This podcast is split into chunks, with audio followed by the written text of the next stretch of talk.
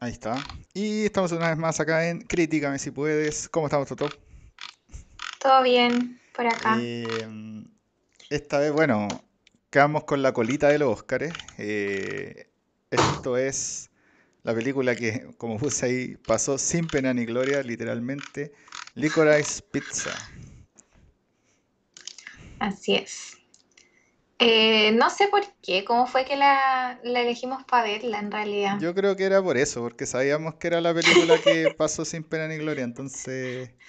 O que iba a ser la película que iba a pasar sin pena ni gloria, a mí me da la sensación. Entonces, como igual el sentido del canal es recomendar algo que está un poco fuera del radar. Yo creo que era la más fuera del radar de todas las películas de... que estaban ahí.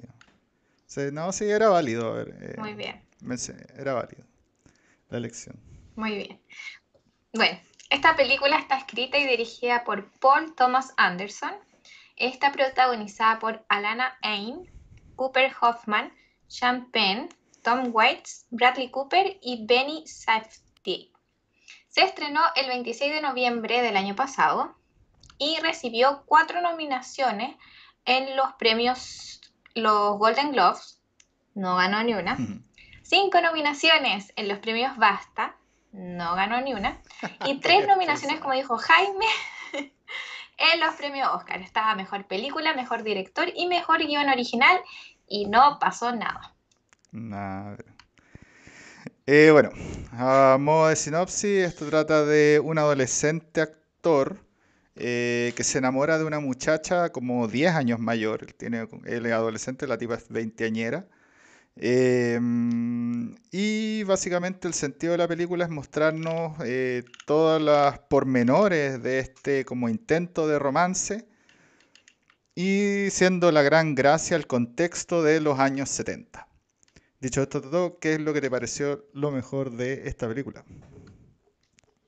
Eh, lo mejor de la película creo que es la ambientación. Como dices tú, son los años 70. Está eh, entre la música, el vestuario, eh, todo eso está muy bien adap- adaptado a los años 70. Debo decir que es lo único bueno que le encontré a la película. De ahí la podemos No sé qué opinas tú. Eh, Claro. definitivamente está una película, de hecho el mismo nombre de la película Licorice Pizza, yo lo busqué porque no me hacía ningún sentido y Licorice Pizza es como Ajá. se llaman a, ¿cómo le llamaban? O una tienda muy importante que vendía vinilos, le puso su nombre así, Ah, entonces después ajá. Licorice Pizza es como se le llamaba como vulgarmente a los vinilos, ¿sí? Mm, Entonces... ok. Sí, algo así. Era como algo así, no me acuerdo bien, porque lo busqué ya hace rato. Igual de, sí, de hecho íbamos a grabar la semana pasada, nos demoramos. Eh, mm, pero dicho esto, efectivamente, yo diría que lo mejor es justamente en la categoría de aspectos técnicos. La ambientación de los Ujú. 70 está extremadamente bien hecha. De hecho, ahora voy a mostrar ahí unas fotitos eh, para que vean. Eh, y nada, eh, en, en todo sentido eh, la ambientación, pues, lo- la música, lo- eh, los autos. ¿Aló?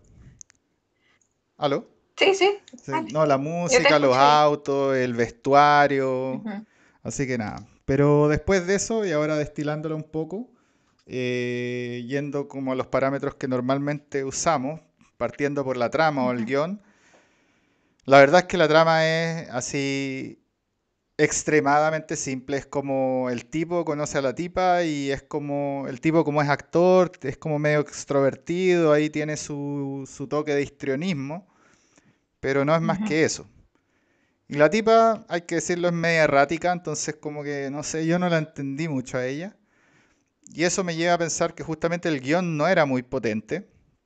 Y la realidad es que la película es como que es una serie de secuencias que buscan entender el por qué estos dos tipos podrían tener una relación, básicamente. Es como que nos quieren mostrar las cosas que hacen juntos eh, y nada. Pero, pero es una película muy, muy básica.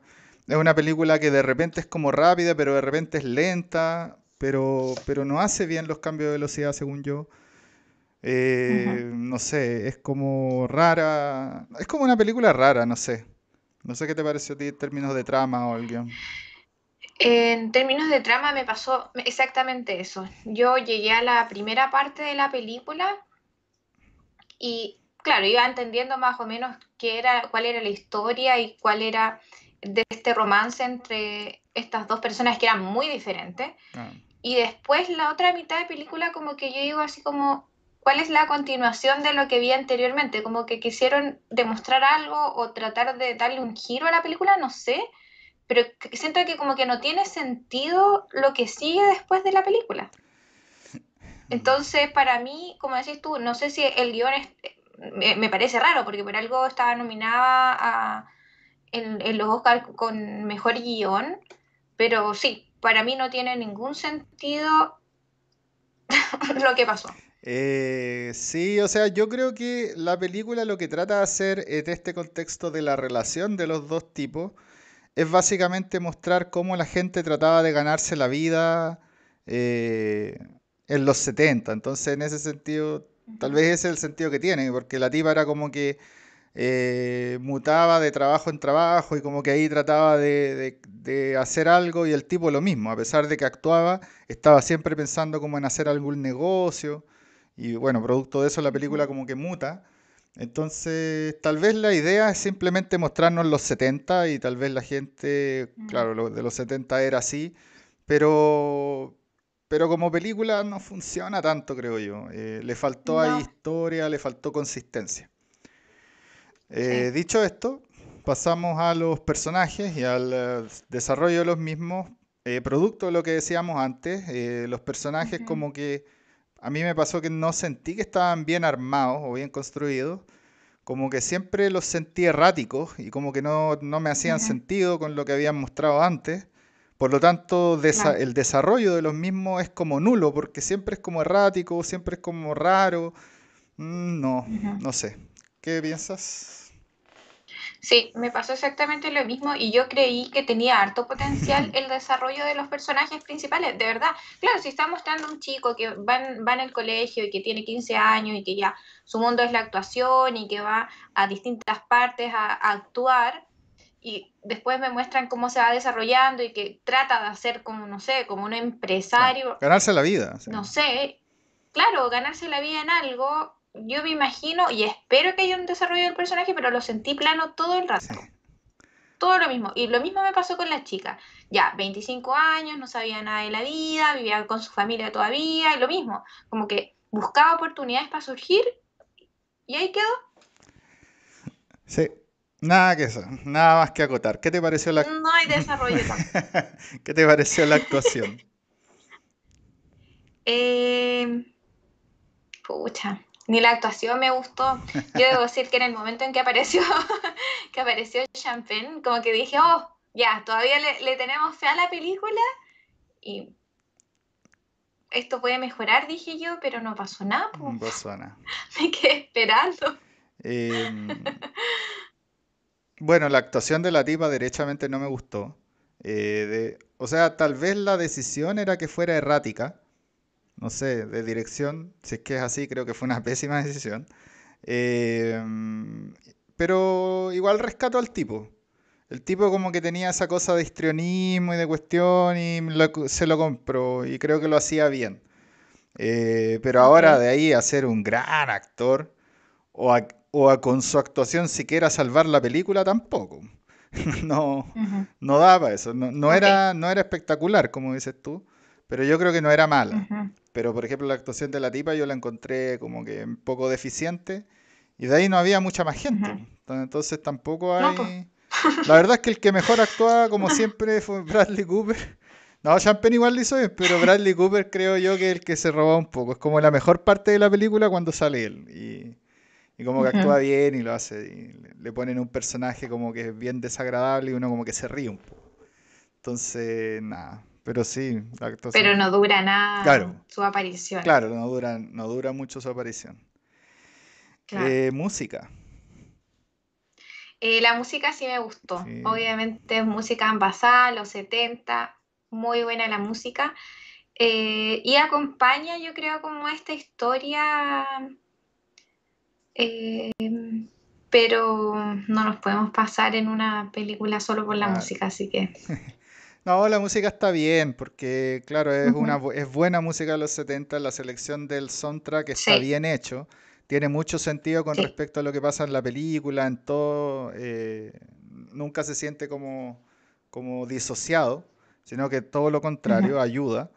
Pero de nuevo, mm, la película en sí misma nada como que cuaja, entonces después la música está ahí nomás, es buena, es bueno porque son buenos temas, pero no es, no es como una contribución a la narrativa. está ahí. Y los aspectos técnicos ya los hablamos. Eh, de hecho, ya dijimos, con eso era lo bueno de la película, digamos. Eh, ¿Se te queda algo que comentar? Sí. No, la verdad es que no. ¿Qué nota le pones a esto? Eh, bueno, yo debo decir, a mí la película no me logró enganchar. Eh, se me hizo incluso hasta larga, eran dos horas, no me acuerdo cuánto. se me hizo larga a la mitad de la claro, a la mitad de la película yo dije así como no me enganchó.